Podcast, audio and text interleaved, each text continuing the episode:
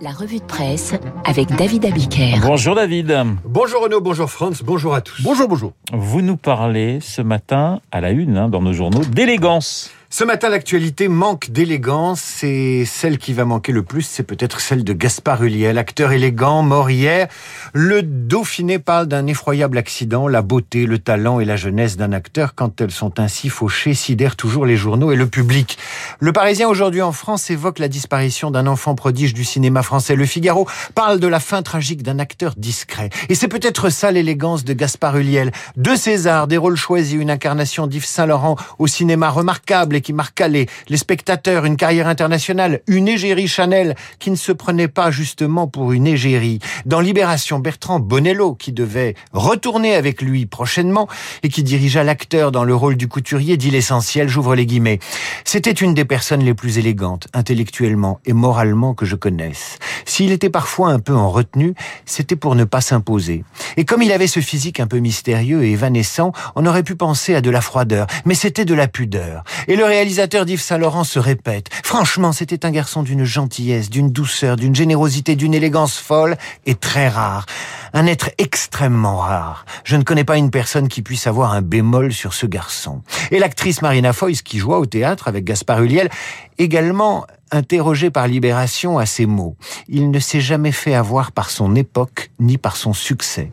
C'est peut-être ça l'élégance de Gaspard Ulliel, un garçon qui ne se prenait pas pour Gaspard Ulliel. D'élégance, il en est encore question à la une des journaux après le débat français d'hier au Parlement européen. Le débat français du Parlement européen, c'est le gros titre de l'Alsace ce matin. Le courrier Picard parle d'Europe à la française dans le dur. Et le Figaro évoque le pari européen de Macron. Un pari risqué si vous lisez le compte-rendu par les journaux du débat d'hier à Strasbourg. Car la France, euh, car la France ne s'y est pas si bien comportée que cela. Yannick Jadot, le vert, a qualifié Emmanuel Macron de climato-arrogant. À Jordan Bardella, du Rassemblement national, qui l'interpellait sur la France devenue l'arrière-pays des États-Unis et la proie de la Chine, Macron a rétorqué vertement et avec un brin de condescendance.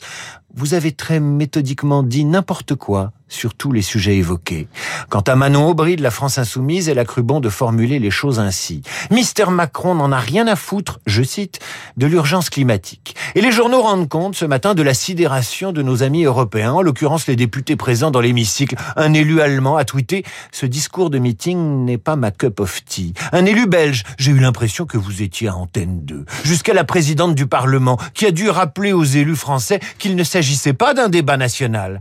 Tout ça, oui, manque un peu d'élégance et rappelle le déplacement d'un quart de touristes bruyants, égocentrés et tapageurs dans une ville à l'étranger. Pourtant, pourtant c'était à, à, Strasbourg. À la une de l'opinion, David, la primaire populaire et ses méthodes de voyous. Méthode de voyous, la formule est de Daniel Obono, porte-parole de la France Insoumise. Lisez l'opinion ce matin, vous comprendrez que l'union de la gauche par la primaire populaire n'est pas pour demain. À Strasbourg, hier, Jean-Luc Mélenchon déclarait à propos des organisateurs qui veulent forcer les candidats de gauche à y participer, jamais personne n'a tenu des propos d'une telle brutalité, d'une telle violence. Même les fachos ne font pas ça, déclarait un autre membre de la France insoumise. En cause, Samuel Gribowski, un des concepteurs de la primaire populaire, qui a maladroitement déclaré que le but politique de cette primaire populaire était d'empêcher Hidalgo, Jean-Luc Mélenchon, Fabien Roussel, Arnaud Montebourg et Yannick Jadot d'accéder aux 500 signatures pour qu'ils se soumettent d'abord à la primaire qu'ils appellent de leur vœu à la primaire populaire, dans ce mouvement de gauche. Je vous parlais d'élégance, vous ne la trouverez pas là non plus. Alors, Franz-Olivier Gisbert en parlera dans un instant, mais évidemment, il y a Emmanuel Todd dans le Figaro qui ne va pas se faire des amis chez les féministes. Alors que le Berry républicain commande ce matin les résultats du recensement, le démographe et historien Emmanuel Todd,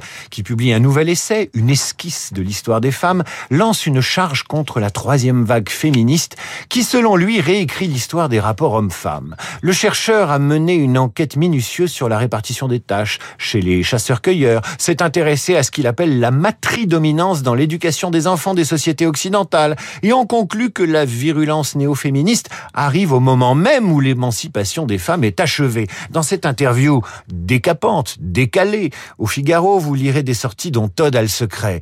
Le malaise des femmes s'explique moins par des résidus de domination masculine que par l'accession de ces femmes à tous les problèmes des hommes.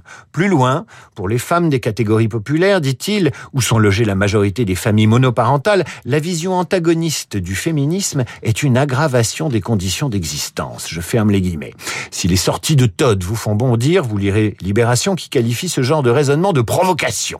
Libération qui consacre une double page aux jeunes femmes qui ont eu recours à l'IACORP. Est-ce que vous savez ce que c'est que l'IACORP? Absolument pas. L'IACORP est un acide spécial qui permet de sculpter les fesses. Yasmine, la Libération raconte son calvaire. Cette infection aux fesses, je l'ai achetée avec mon argent, dit-elle. Et Libération explique que les mains de Yasmine tremblent lorsqu'elle porte un verre à ses lèvres, gonflé par des injections faites la veille. Yasmine admet, la chirurgie c'est comme le tatouage, on devient vite accro. Yasmine a fait des injections Diacorp en juin dernier. Une heure d'intervention, 5 à 20 seringues par fesse. Elle est sortie toute contente, mais un mois plus tard, urticaire, étouffement, bouton.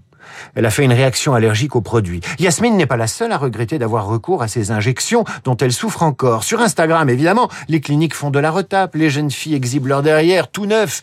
Une candidate de télé-réalité raconte, elle aussi, son enfer. Et elle le fait sur Instagram, au quotidien. Elle s'appelle Luna Sky. Honnêtement, dit-elle, si j'avais voulu faire le buzz sur Instagram, je ne serais pas allé jusqu'à avoir le cul qui ressemble à du gruyère. Voilà, j'ignore si cet esclavage des jeunes femmes au modèle esthétique des réseaux sociaux est la faute du patriarcat. Ce que je sais en revanche, c'est que l'élégance de Gaspard Huliel va manquer à l'époque. Effectivement, un long dimanche de fiançailles, La princesse de Montpensier, Juste la fin du monde ou encore Saint-Laurent sont des films euh, qui ont marqué euh, avec euh, ce grand acteur qui était Gaspard Huliel. Merci David, je vous souhaite une excellente journée. Dans un instant, Esprit libre avec monsieur